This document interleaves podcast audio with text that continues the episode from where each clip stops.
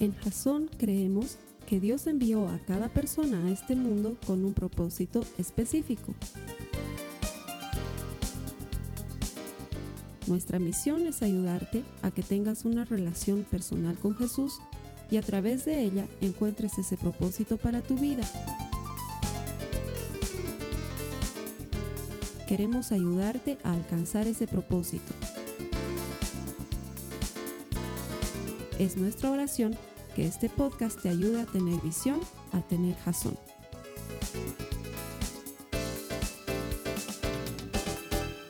Como nunca antes, me he guardado el mejor material para el último, la mejor prédica para el final, por lo menos así lo percibo yo, porque hoy vamos a hablar de otra cosa que Jesús nunca dijo, pero que está muy sembrada ahí en la imaginación y en, el, en, el, en la cultura de la gente, porque pensamos de alguna manera que en este mundo podemos recibir lo que merecemos. Y como no siempre es así, vivimos con culpa. No sé si estoy hablando aquí con humanos, pero según los estudios en los que he trabajado, los seres humanos constantemente peleamos con la culpa. Por ejemplo, nos sentimos culpables por la comida. Los estudios dicen que un tercio de lo que comemos nos provoca culpabilidad. Es decir, de todo lo que comes, hay un tercio que dice, eso no debía habérmelo ya comido. Ese ya me pasé. Era que no coma eso. Y lo más chistoso de estos estudios es que dice que las mujeres sufren un poco más que los hombres de esto porque a los 20 minutos a los hombres ya se nos quitó la culpa, pero las mujeres van a seguir sintiéndose culpables un tiempo más. No sé si te ha pasado esto. Hay culpas de todo tipo o culpas cristianas no soy lo suficientemente buen cristiano como quisiera ser, no oro todo lo que debería. O no importa cuántas veces el pastor hasta haya dedicado una serie entera para que llegue a tiempo a la iglesia, sigo llegando tarde. Y entonces cuando llegas tarde a la iglesia, estás en esa pelea entre quiero entrar, pero al mismo tiempo me siento culpable de estar llegando tan tarde. Culpabilidad. O tal vez te sientes culpable porque piensas que no eres buena mamá o no eres buen papá. No lo estoy haciendo como debiera, como padre. Es más, las mamás primerizas o las mamás que acaban de dar a luz sufren de un fenómeno que puede durar entre nueve meses hasta un año y medio después de haber nacido el bebé y es la sensación de que estoy fracasando como mamá. Encima reciben tantos consejos tan distintos. Alguien le dice, abriga mucho a la guagua. Otros le dicen, no, tienes que desabrigarla, ya no sabe qué hacer. Y entonces eh, la escucha llorando y siente que está fallando como madre y la culpa viene y le, le convence de que no está haciendo una buena tarea. Y culpas en general. Te sientes culpable porque dejas demasiado tiempo al perro solo en la casa, ¿no? Y dices, ay, lo dejo solito y es un ser vivo. Y te sientes culpable de eso. Te sientes culpable de que, ay, no veo hace mucho tiempo a, mi, a mis papás o a mis hijos, no los estoy visitando, o a mis familiares los tengo abandonados, se han ido a Santa Cruz, ya no los vuelvo a ver. Oh, te sientes culpable porque he comprado demasiados zapatos. Entras a tu lugar de zapatos porque ya hay un lugar de zapatos en tu casa y dices, ay, ya no sé ni dónde poner, he comprado demasiado. Y te sientes culpable por cosas por el estilo, o he cocinado de más. No sé calcular y ahora va a sobrar demasiada comida y me da pena botar y entonces te la comes y luego te sientes culpable por haberte la comido. ¿A alguien le pasa eso? Aquí estoy hablando con humanos. La culpa es terrible. De hecho, yo te digo que sufro de mis propias culpas como pastor. Termina el domingo y salgo de la reunión y las primeras que escuchan todas mis quejas y todos mis lamentos son mis tres chicas que les digo, ah, creo que ha salido horrible hoy día, hoy sí que no he predicado bien, hoy sí que prediqué para el olvido, me he olvidado decir tal cita bíblica, me he olvidado hacer tal ejemplo, hice tal chiste y a nadie le pareció chistoso y me siento culpable. Me siento culpable porque pienso que podría hacer más, pero no estoy haciendo todo lo que debería. Y me siento culpable muchas veces porque pienso que no soy buen papá o no soy buen esposo o no soy buen hijo. Y la culpa atormenta. Más aún en el mundo en el que vivimos, donde hay memes que te dicen, mereces todo lo que sueñas.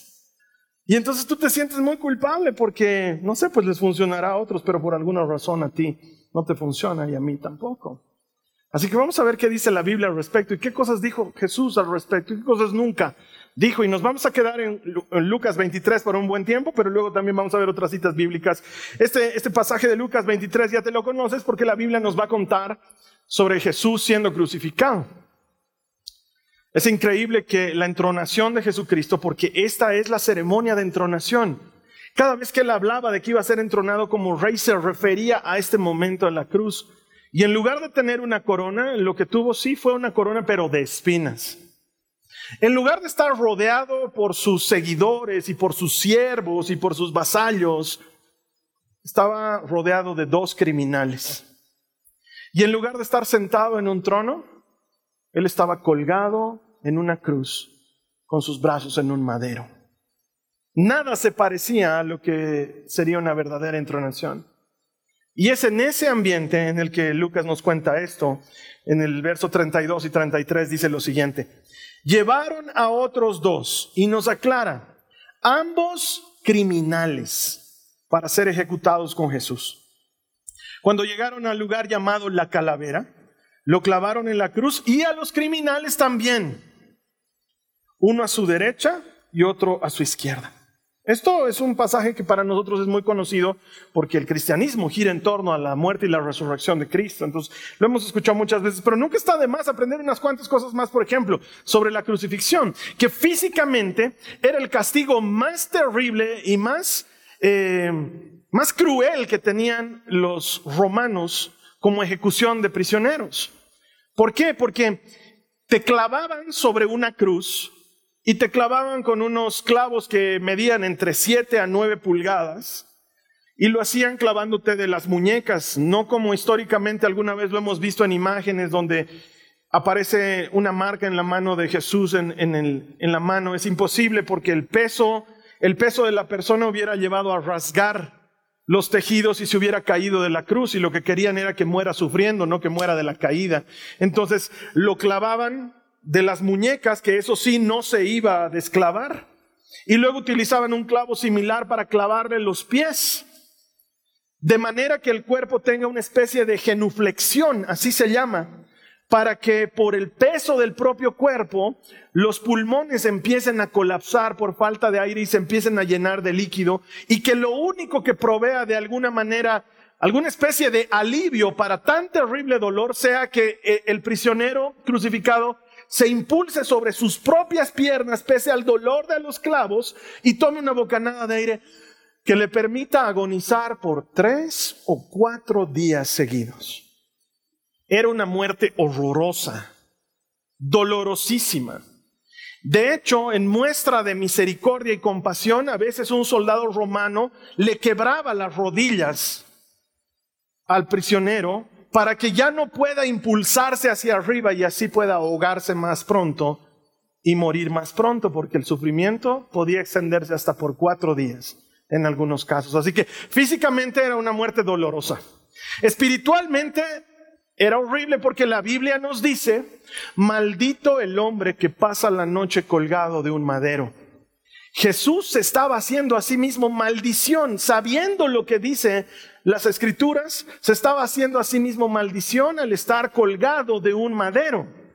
Y no es como nos cuentan o nos muestran las estampitas o las imágenes tradicionales de Jesús, que él estaba con una especie de taparrabos o como una especie de faldilla, sino que él había sido crucificado completamente desnudo.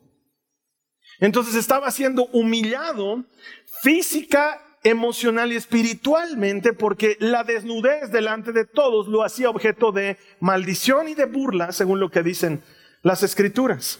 Todo eso estaba sucediendo mientras Jesús estaba siendo crucificado. Y también tenemos que entender que la escritura nos aclara que los que fueron puestos a su lado también estaban sufriendo lo mismo. No es como nos cuentan las películas que ellos estaban solo con pititas agarrados de los maderos, estaban igual clavados. Y este castigo también tenía una repercusión financiera. Era el castigo más caro para el imperio, porque le significaba tener que pagar a cuatro guardias romanos el estar ahí clavados durante ocho horas en turnos hasta que mueran los prisioneros.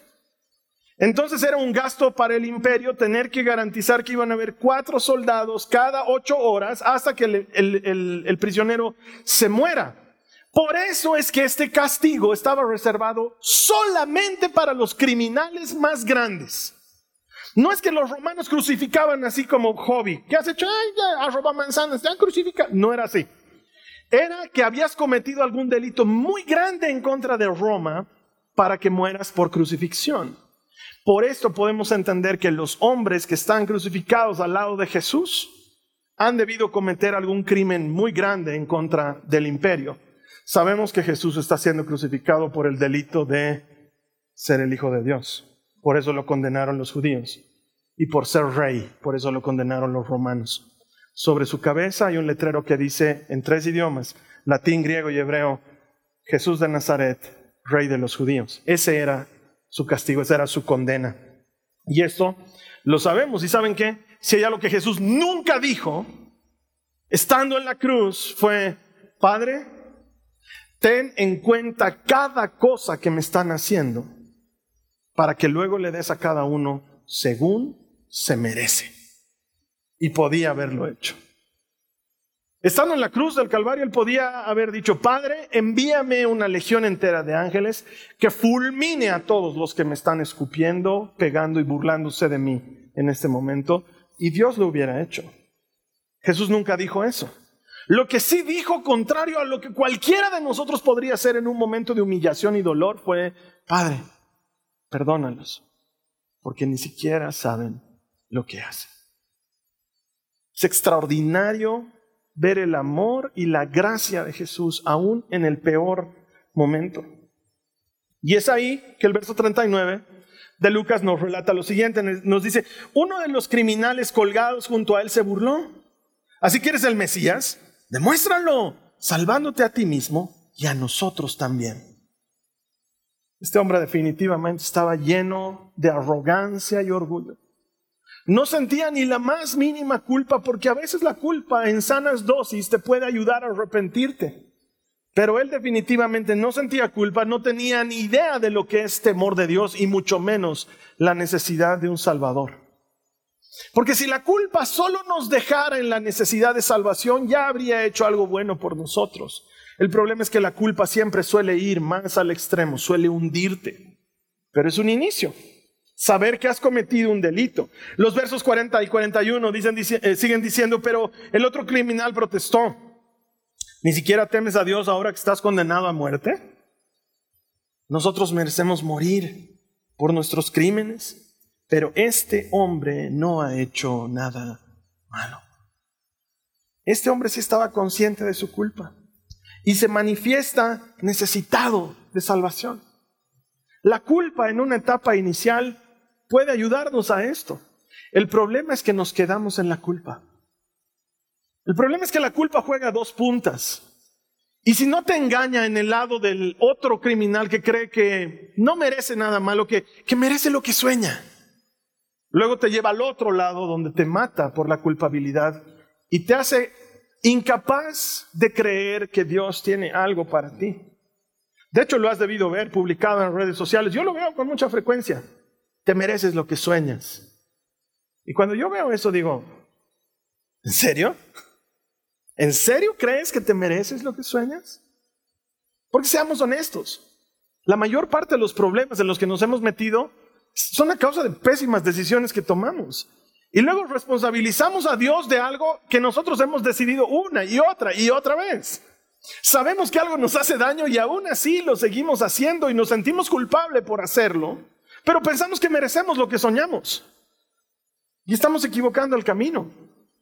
Y vivimos en un mundo en el que sería ideal que Jesús hubiera dicho, vas a recibir lo que mereces. Pero, uy, qué grave. ¿Te pones a pensar eso? Porque ese es el escenario perfecto para que la culpa nos hunda. Y sin embargo, dentro de nosotros hay algo que se alegra mucho cuando alguien que nosotros consideramos miserable recibe su merecido.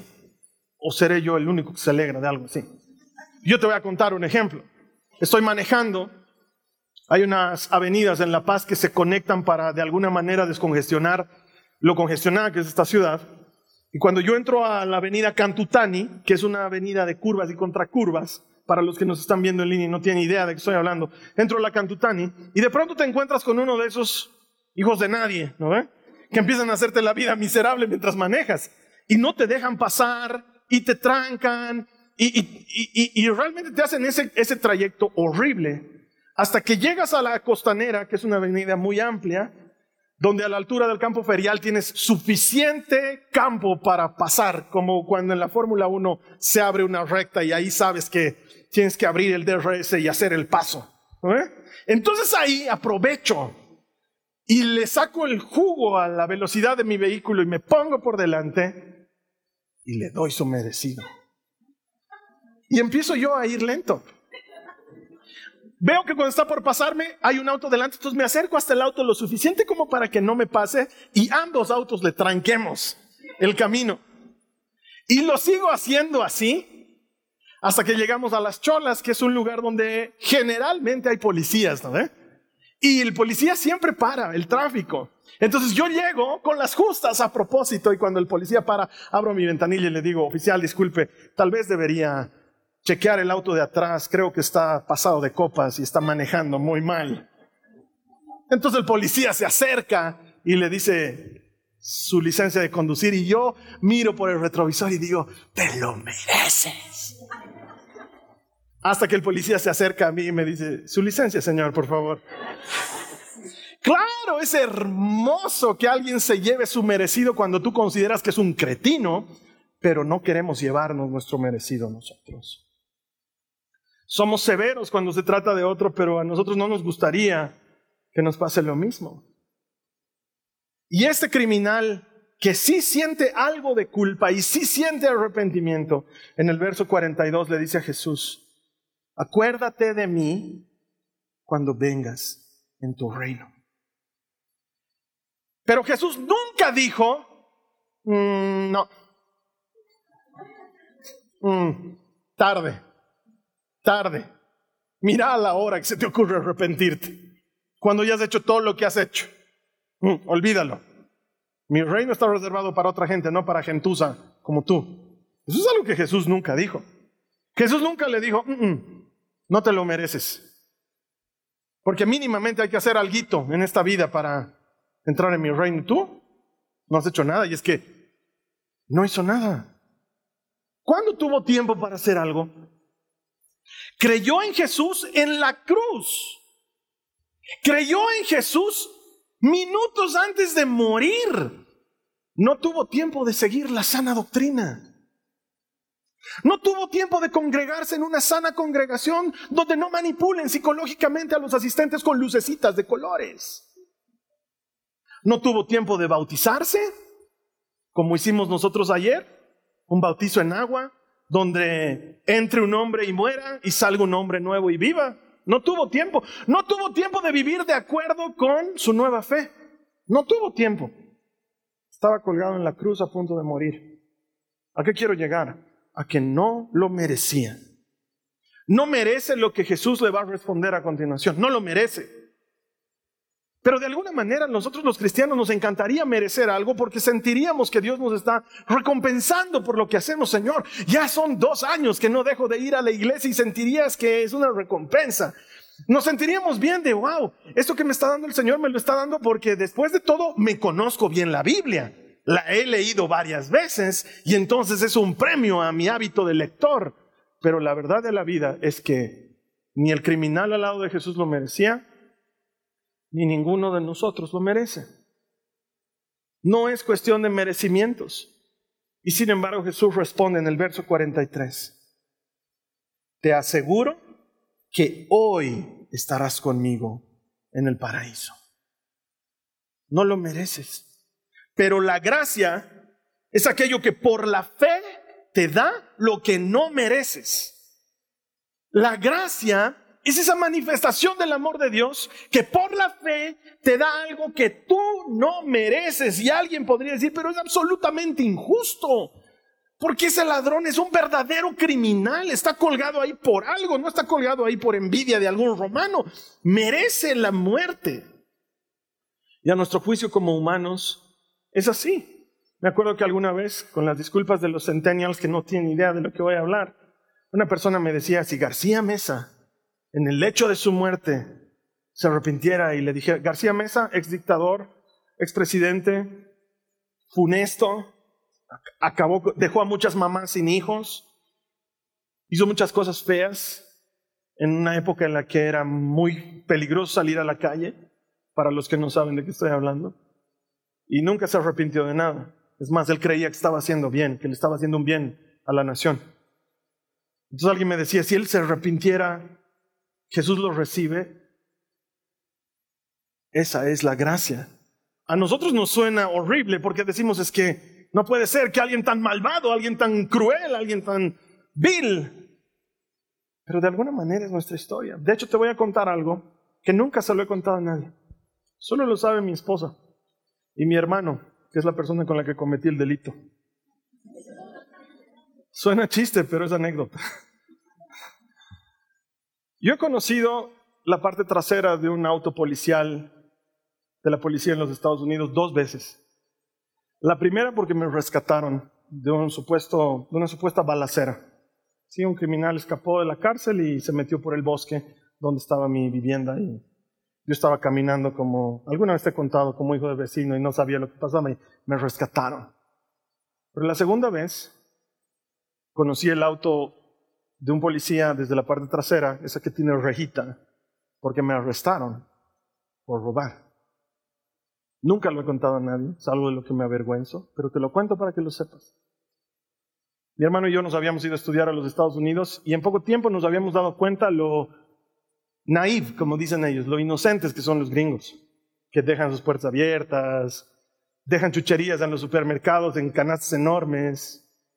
Cualquiera se las puede levantar y nadie se daría cuenta, excepto un latino con viveza criolla que empezó a recolectar muñequitos y chucherías y gomitas y recuerditos en su mochila y nunca tenía ningún problema. Entonces, entre mi hermano y yo nos dedicamos por un buen tiempo a algo que se llama shoplifting. Alzarte cosas y no pagar por ellas.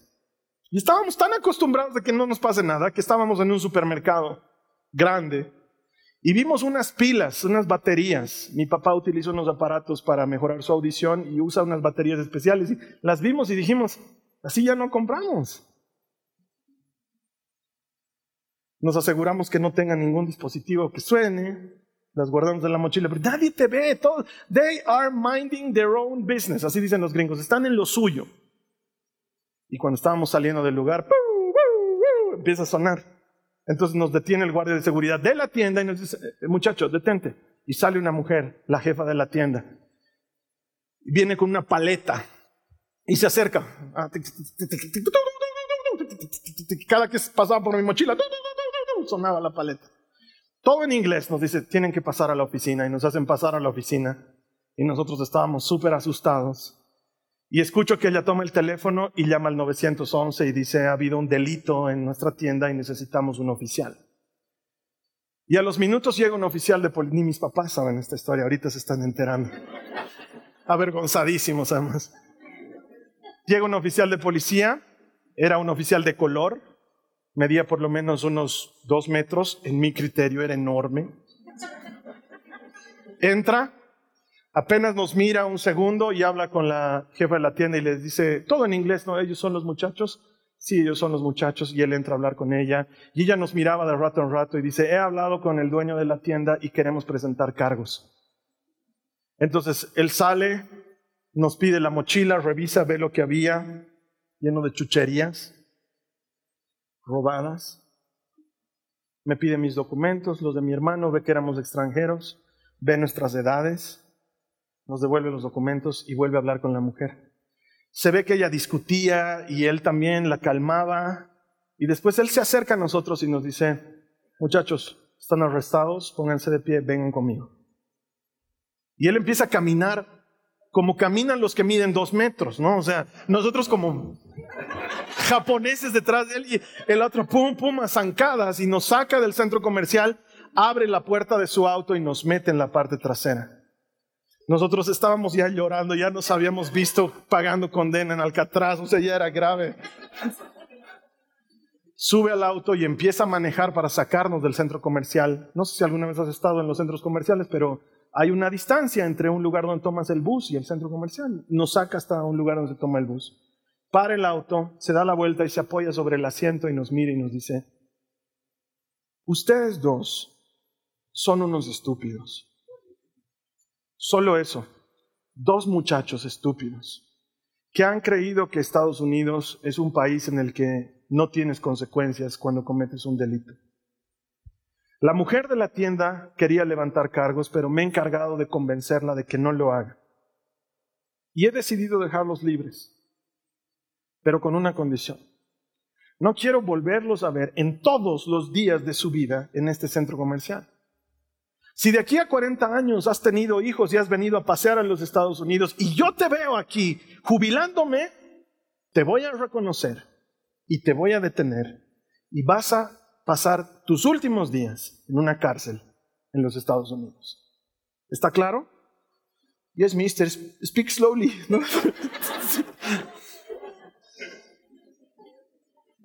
Ahora yo digo, ¿por qué hemos hecho eso? ¿Por qué hacíamos esa estupidez? Me gustaría decir, bueno, es que no conocía, ya era cristiano, yo ya era cristiano, ya conocía al Señor. Por eso es que te digo con mucha conciencia que el venir a una iglesia no te hace cristiano. Porque te podría contar otras N historias de las que no me siento orgulloso, en las que he mentido o en las que he traicionado o en las que he hecho más de lo que puedo contarte y me siento completamente arrepentido y avergonzado porque en el fondo el problema no es que somos malos, el problema es que estamos muertos, muertos por dentro. Y no nos damos cuenta hasta que escuchamos la voz del que llama afuera para que salgas. Entonces la historia del criminal crucificado al lado de Jesús es tan tuya como mía, porque estoy seguro que hay algo que tú sabes que no podrías cubrirlo ni en todos los días de tu vida. No es justo cuando se lo dice a un criminal, pero es justo cuando me lo dice a mí. A menos que la culpa te enganche y te convenza de que no mereces lo que Cristo te quiere dar gratis.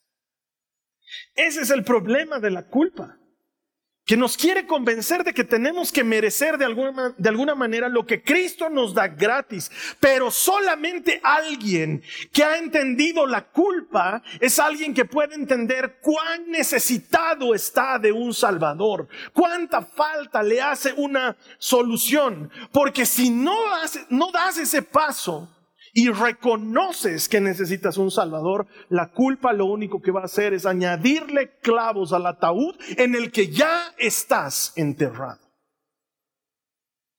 La culpa no es buena amiga. Solo sirve para reconocer que necesitamos un Salvador. Pero entonces ahí entra al rescate la gracia. Mira lo que dice Efesios en el capítulo 2, voy a leer varios versos saltados desde el verso 3. Dice, todos vivíamos así en el pasado. ¿Quiénes? Todos.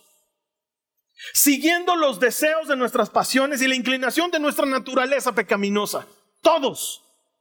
Por nuestra propia naturaleza éramos objeto del enojo de Dios, igual que todos los demás. Se encarga de aclararlo varias veces.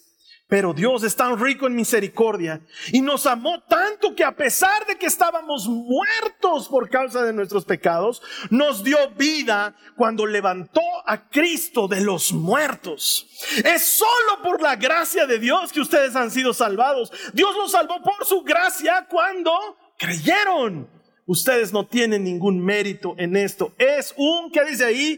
Regalo de Dios. La salvación no es un premio por las cosas buenas que hayamos hecho. Así que ninguno de nosotros puede jactarse por ser salvo. Ninguno. Ni el que estaba crucificado al lado de Jesús en la cruz, ni tú, ni yo. ¿Es cuestión de méritos? No. Yo no merezco estar parado hoy delante de ustedes hablando de Cristo. Mi deuda es muy grande. Pero Él no te da la gracia porque la merezcas. Te da la gracia porque la necesitas, que es algo diferente. Porque Jesús no ha venido a este mundo a hacer que gente mala se vuelva gente buena. Jesús ha venido a este mundo para que los que estaban muertos vuelvan a la vida. A eso ha venido este mundo. Es algo completamente diferente. Es algo completamente distinto. Él no quiere que cambies de moral. Él quiere que vivas. Él no quiere que cambies tu comportamiento. Él quiere que vivas. Que si estás muerto, vuelvas a la vida. Y eso no lo puedes obtener tú. Entonces te lo da gratis.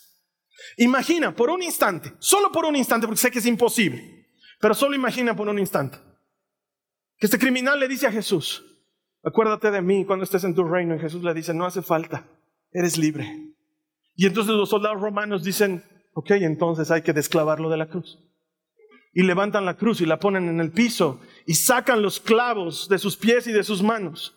Y le dicen, andate a tu casa. Y él dice, ¿en serio? Y Jesús lo mira y le dice, andate a tu casa. Entonces el hombre se va. Sus heridas eventualmente van a sanar. En algún momento sus heridas van a sanar. Su esposa lo recibe y le dice, hoy te tenías que morir. Y él le dice, yo tampoco puedo explicarlo. ¿Y cómo estás aquí? ¿De cómo te has escapado? No me he escapado. Había un hombre crucificado a mi lado. Él me ha perdonado y ha decidido morir en mi lugar. La mujer le dice, ¿estás loco? No, el loco debe ser él. Ha decidido morir en mi lugar. Al día siguiente despierta. Cuando ya había perdido todas las esperanzas de vivir, despierta y siente nuevamente el olor de sus sábanas. El olor del café que está preparando su esposa en la cocina. Está vivo un día más. No le tocaba. Ya tenía que irse. Y de pronto tiene una segunda oportunidad. Yo sé que puedes sentir de qué te estoy hablando.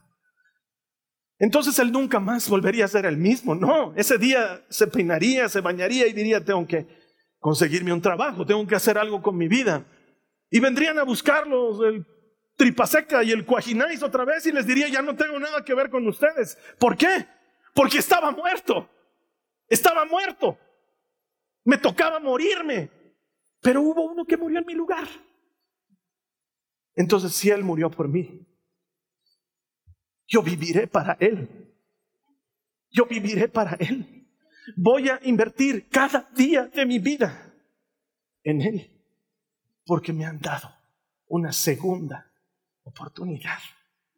Eso solo lo entiende el que estaba a punto de morir. Nadie más lo puede entender. Porque hace falta haber estado hundido en la culpa para tener un ápice de aliento y recibir esperanza cuando viene la gracia y te rescata. Y tú lo puedes sentir porque de alguna manera es tu historia tanto como es la mía. Alguien te ha dado una segunda oportunidad. Su nombre es Jesucristo y deberíamos estar muy agradecidos y muy alegres por esa oportunidad. Alguien ha visto que vale la pena darte un tiempo más. Alguien ha dicho, yo pago el precio, tú seguí adelante. Alguien ha dicho eso. Y te ha visto a ti y te lo ha entregado. Mira lo que dice la palabra del Señor en el Salmo 103, los versos 10 al 14. Dice, no nos castiga por nuestros pecados, no nos trata con la severidad que merecemos. Pues su amor inagotable hacia los que le temen es tan inmenso como la altura de los cielos sobre la tierra. Llevó nuestros pecados tan lejos de nosotros como está el oriente del occidente. El Señor es como un padre con sus hijos, tierno y compasivo con los que le temen. Pues Él sabe lo débiles que somos.